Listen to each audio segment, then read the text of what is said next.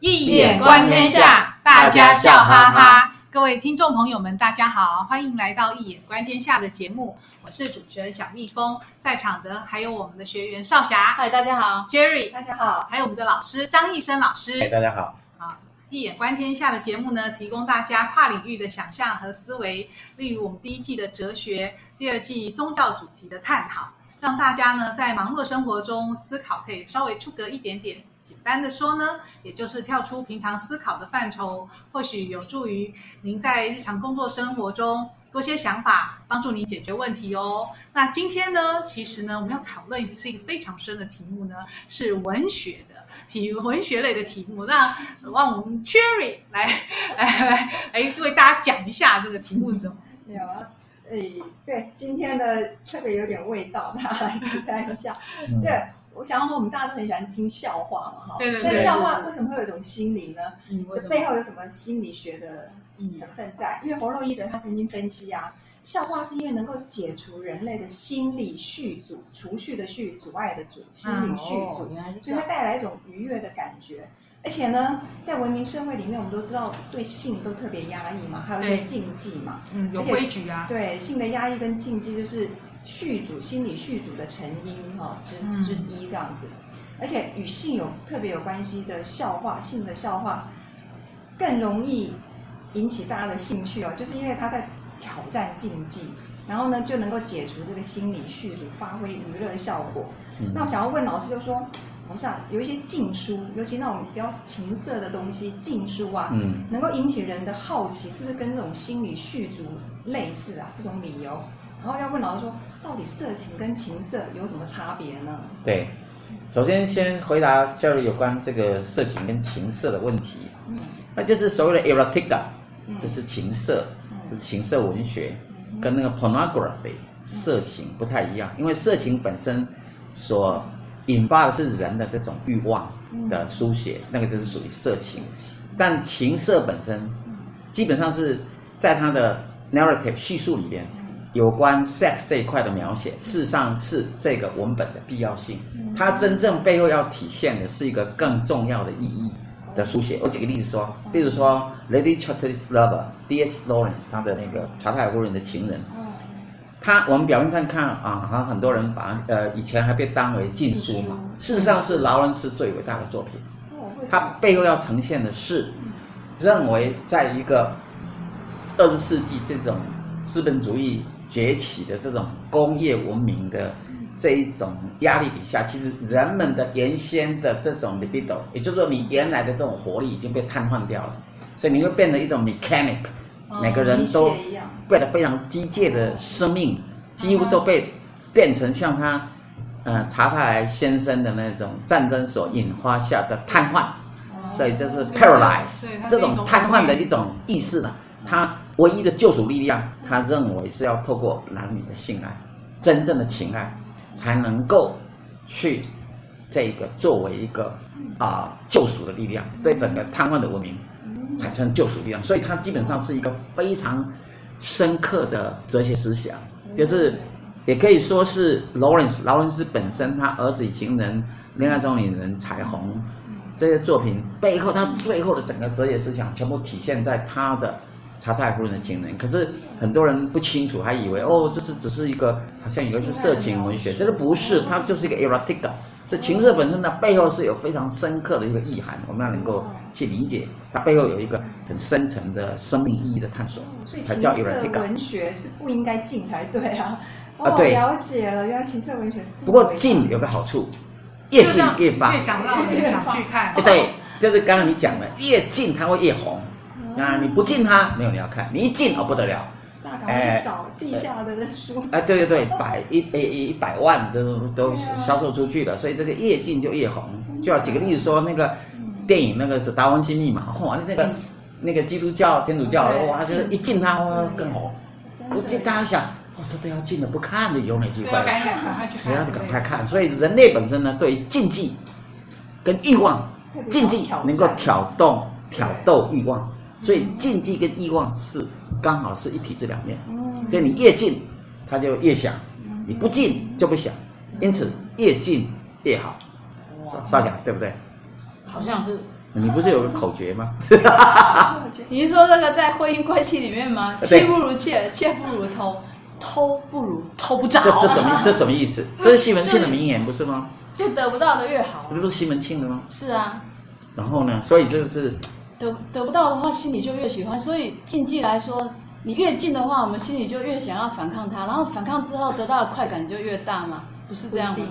这不一定，希望吧？这个就要问 Cherry。好的，好，我们回到刚刚的议题，回到刚刚的议题。好，那这样子啊，对，我再举另外一个例子，刚刚有关禁忌跟这个，哎，就是关情色文学的问题，包括肉蒲团好了。哦，肉蒲团是中国最伟大的情色文学，不是色情哦，是情色哦。哦，情色情色文学，你要弄清楚，作者是李渔啊，李渔是大才子啊，你要搞清楚。他的文笔多好啊！那他为什么要写肉蒲团？对，他背后他要呈现的是不一样的东西，这是一种，他到最后是，哎，如果是他可以比比美这个《红楼梦》的，《红楼梦》是因以因情悟道，因情悟道。贾宝玉因为爱林黛玉的关系，到最后他悟道成佛去了，他 就是完成他的修行的那个那叫什么？爱情的炼金术，知道吗？可是这部作品是。因色悟道，肉蒲团，肉蒲团，肉就是肉身，透过肉身的情爱悟道，这是肉蒲团。所以它要呈现的是超验性的东西，不是你平常所看到的那个只是表象的东西。所以你要探索，当你谈到 erotica 的时候，跟 pornography 其实是非常大的不同。也就是这也探讨到有关色情跟艺术的问题嘛。有些人说，哎呀，艺术好像色情有点分不开，对不对？凡是能够引发你看了这个。这个之后会引发肉身欲望，那个那个是比较是色情，但是艺术就不是了，它会有一种呃另外一种美感的那种感觉，而不是纯粹的挑动欲望，这其实是有差别的，因为它有它呈现的这种境界是不一样的东西。我突然想到有个英国作家，他就说，所谓情色不过是知识分子的色情罢了啊，这个有点因为叫卖弄啊。他卖弄可以写书嘛？是不是？知识分子的情色，冠上知识分子就提高一级，从色情变成像这种基本上其实是呃，这种叫做 par，呃，这叫什么 parody 啊？就是这这有一种 paradoxical，就是有点是一种哎，对对对，基本上并不是真正的，这之间差别是还是蛮大的，还是有很大的差别。对，那老师，我们现在想要谈一部对。曾经得过诺贝尔文学奖的。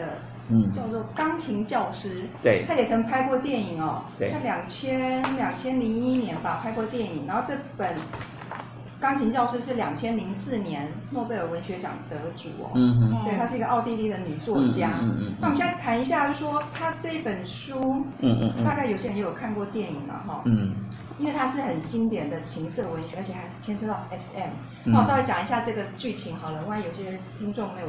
看过的话，嗯，就说它里面的女主角啊，是一个呃，在大学音乐学院里面非常具有权权威性的，她是一个舒伯特的专家，很权威性的一个钢琴教授。他本来是要当演奏者，后来因为阴错阳差没有当成，就当教师哦。因为他从小，他是一个很平凡的普通家庭，那他爸爸呢，就是因为精神病，就就是住在疗养院，所以这整部故事都没有出现父亲就对了。只有一个母亲跟他，就是一个母女两位而已。那母亲从小，在他小时候从小就逼他一定要学钢琴，因为他妈妈认为你普通的家庭要跻身上流社会，一定就是要当演奏家、当艺术家。可以理解啦。对，很多人。所以他就是从小被逼着弹钢琴啊，演奏，然后非常严，绝对不可以晚一分钟进回家门，然后不准交朋友，不准穿漂亮的衣服，这样你会去勾引。这就有点夸张了，我觉得。对，然后他就怕他说，因为这样外面的事呃交朋友会影响他练琴，所以他妈妈这种虎妈，虎妈还是比虎妈还虎。就他这个这个教授呢，他到了快四十岁了，还是得要跟他妈妈睡在同一张床上，天哪！而且睡觉的时候，双手规定不可以放在棉被底下，天哪！就这样，所以你可以知道说，他从小的那种性格已经开始扭曲，他从小就开始会偷窃，会偷窃，而且会在。野地里面偷窥人家车震，因为他从来没有交过男女，他妈没有交过男士，他全做。对，然后呢，他会主要是他回家以后，他会拿刀片自虐、自残，甚至割伤自己的脚、下体什么的。他可能用觉得痛才有那种存在感吧，不是？还是因为因为痛他才会有快感呢？就到后来，他有一个很帅很帅的年轻的学生，男学生非常阳光的，他就很喜欢他这位老师，然后就开始猛烈的追求。然后这个女老师，因为她没交过男朋友，对这个男生也很心动哦，他外表真的好帅。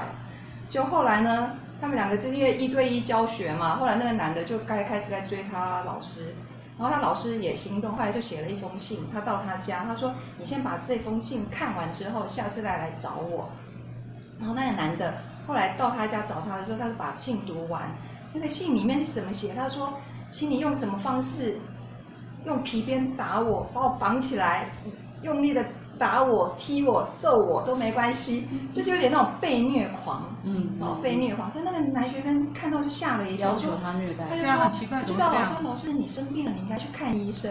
嗯”就那女的就就反正就是后来就是发展到最后，就是那个男的真的是对待他，有一天就到他家里面就强暴他，真的是揍他，让他都流血了。后来他觉得。他才知道说，连那个男的也变化了。对，他觉得那个女教师就说，原来不是他想象中那么 enjoy 就对了。他本来以为被打被对，后来他就一副非常的狼狈。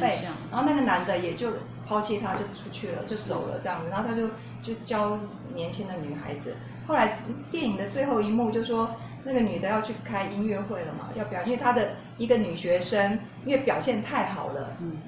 然后这个钢琴教授的妈妈说。你有一天会被女学生超越，你愿意吗？后来那个那个教授居然就是用一个玻璃碎玻璃放那个女学生的口袋，让她的双手受伤。好可怕！就这样，他他这种心理就是会很奇怪，会有报复的举动，所以他整个是扭曲了。然后最后呢，最后他要演奏会的时候，他就看到那个男学生啊，就啊很跟大家开心的笑着要进场。然后对他完全无视，无视于这个教师，因为早早就抛到脑后去了。就这个女钢琴家，等到大家都进场之后呢，她自己一个人在外面哦，她就拿从皮夹里面拿出一把刀，自己拿刀子往自己的肩膀一砍，然后就 ending，她就出去了。然后她就是要回家，回到她母亲的子宫里面，这样子。所以要问老师说，这个，而且他是得到诺贝尔文学奖哦，它里面当然很多 SM 的东西啦。对。那为什么他这个这种变态反差的行为背后，到底包含哪些心理学的意涵呢？请教老师一下。哎，那这个，呃，钢琴师，钢琴教师，钢琴教师的，钢琴教师就这样，就钢琴教师而已。嗯、OK，好。钢琴女教师还是钢琴教师？钢琴教师。OK，钢琴教师这个这部电影，它里边当然它里边有自残、有虐待、被虐待。啊，基本上它是无感啊，是比较是他，因为他基本上我们从心理学上来看的话，他受到的是母亲的影响嘛。可是这里还有一个很重要的因素，我觉得那个牵扯到了一个，他父亲是精神分裂的，对，神经病啊，这可能也是很重要的、很重要的一个变数哈。这个可能还就是我原先在思考想这个问题的时候，只是在想。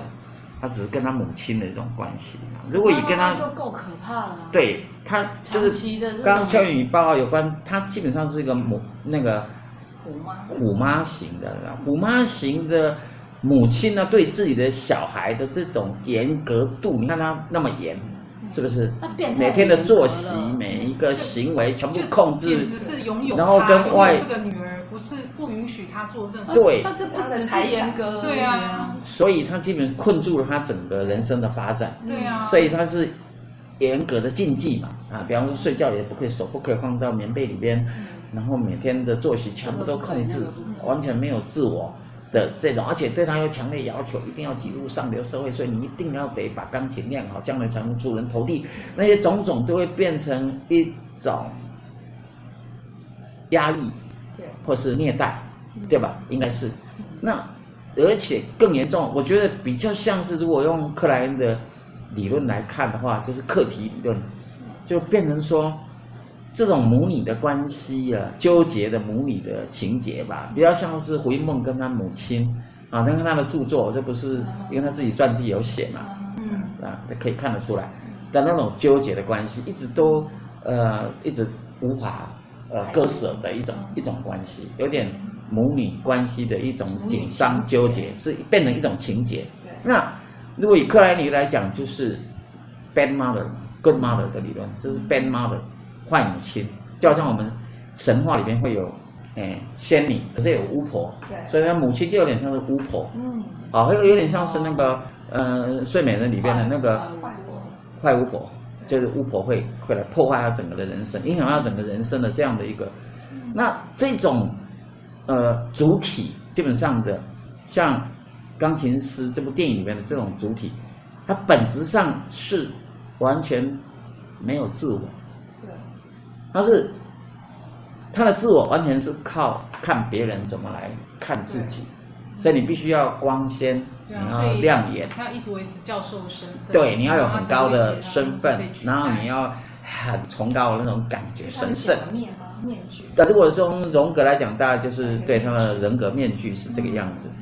可是如果以这种嗯人格类型来讲的话，这样的生命其实是没有主体性的。嗯。那没有主体性，然后你的人际关系非常的差。那你因为你没有办法跟，你看他跟他母亲关系也很不好。对。那这样成长出来。将来她谈恋爱啊，其实她，比方说后来她跟男朋友关系也很扭曲，而且是 twisted，完全扭曲掉了那个爱的本质，它变成是一种 manipulation，对，像就像母亲在操控他一样，他现在要操控他，他跟那个男生所有的 love making 动作全部照他，三分钟几秒钟，完全按照他的节奏感，就好像母亲对他的要求一样是。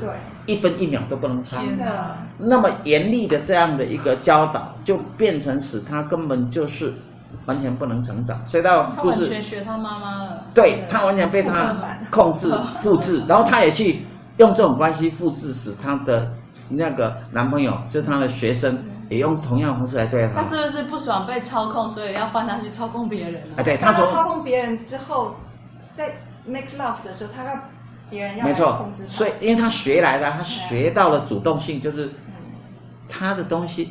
一个小孩的成长是学妈妈嘛，嗯，最主要第一个是妈妈，再来是爸爸嘛，嗯，首先是这样，嗯，所以这种东西学习的，然后先是一个被操控者，就变成是一个操控者，嗯，先是一个被虐者，到最后他就会变成虐待者，所以他就集虐待、被虐待于一身的这样子的一种。然后最重要的是，其实他自己只能够观看。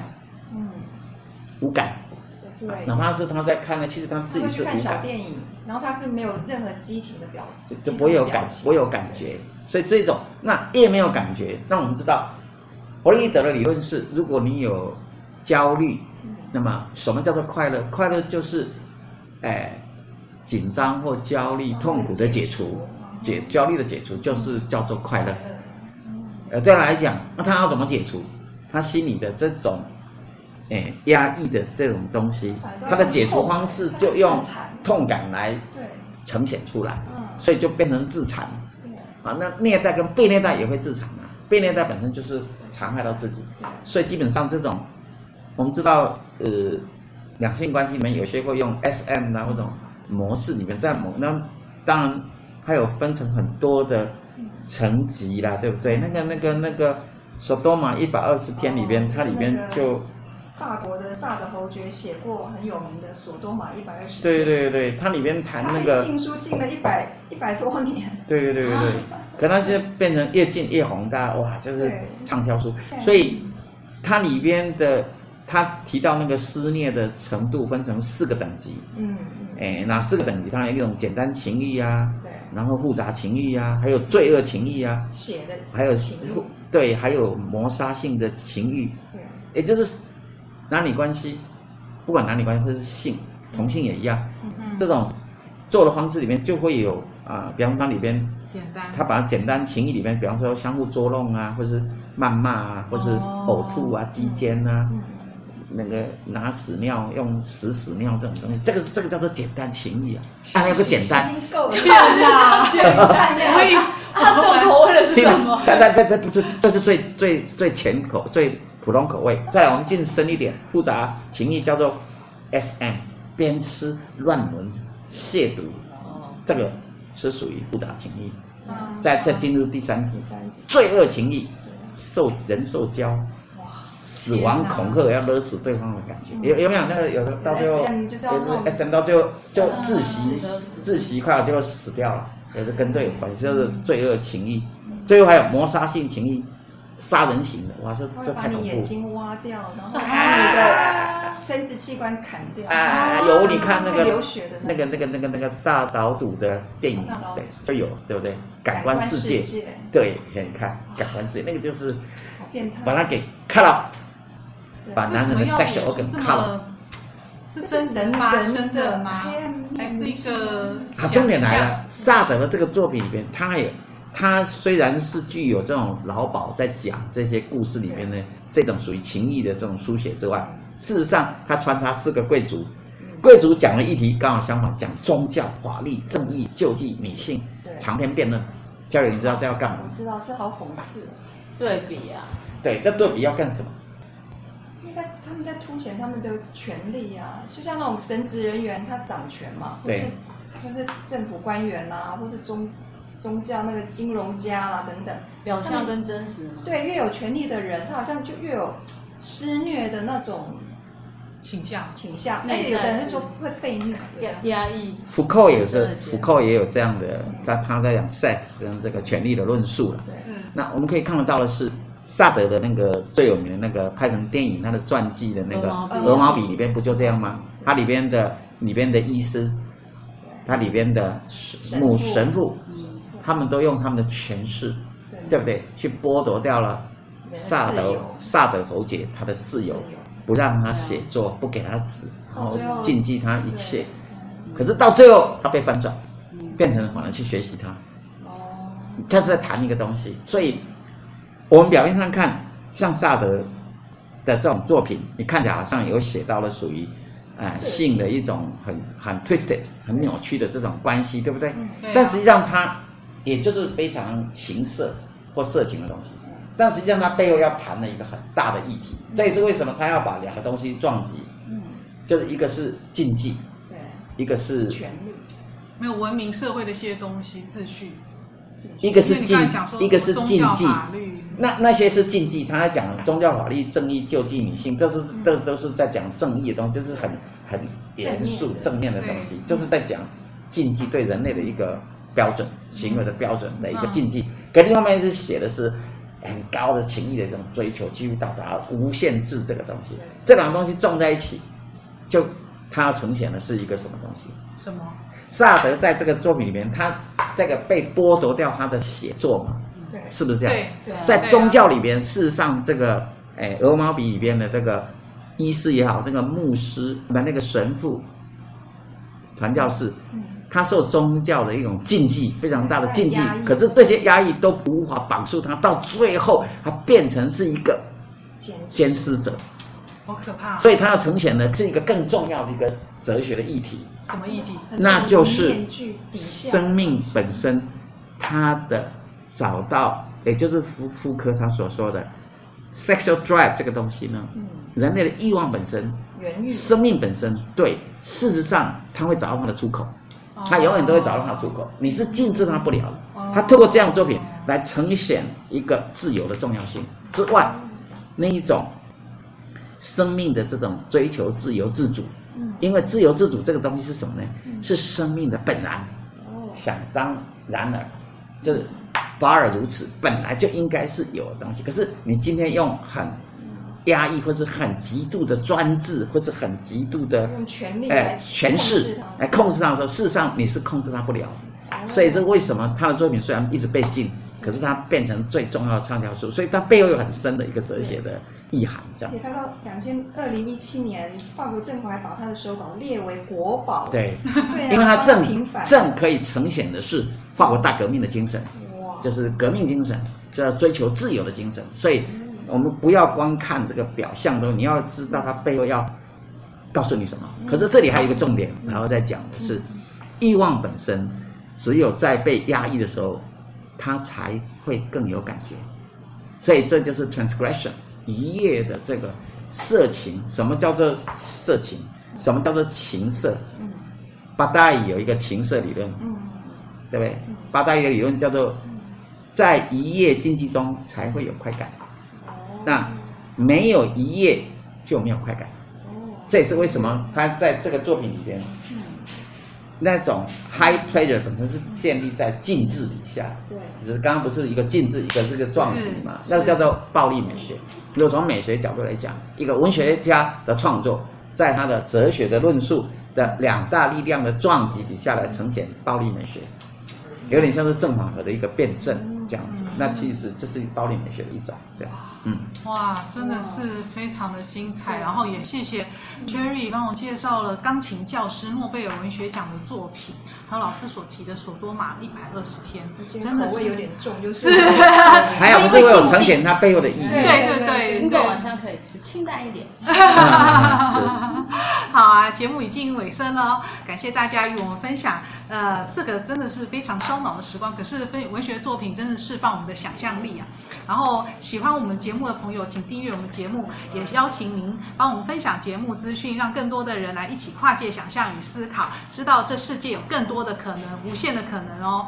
那喜欢听讲座的朋友，我们每个月都会举办免费的两个小时演讲。听不过瘾的朋友，或对节目所谈的内容有任何疑问，欢迎来信或来现场听张医生老师的演讲，得到进一步的解答。那么我们今天的节目就到这里结束，非常感谢大家的收听，也感谢少侠、Cherry、张医生老师的参与，我们下次见喽，拜拜。拜拜。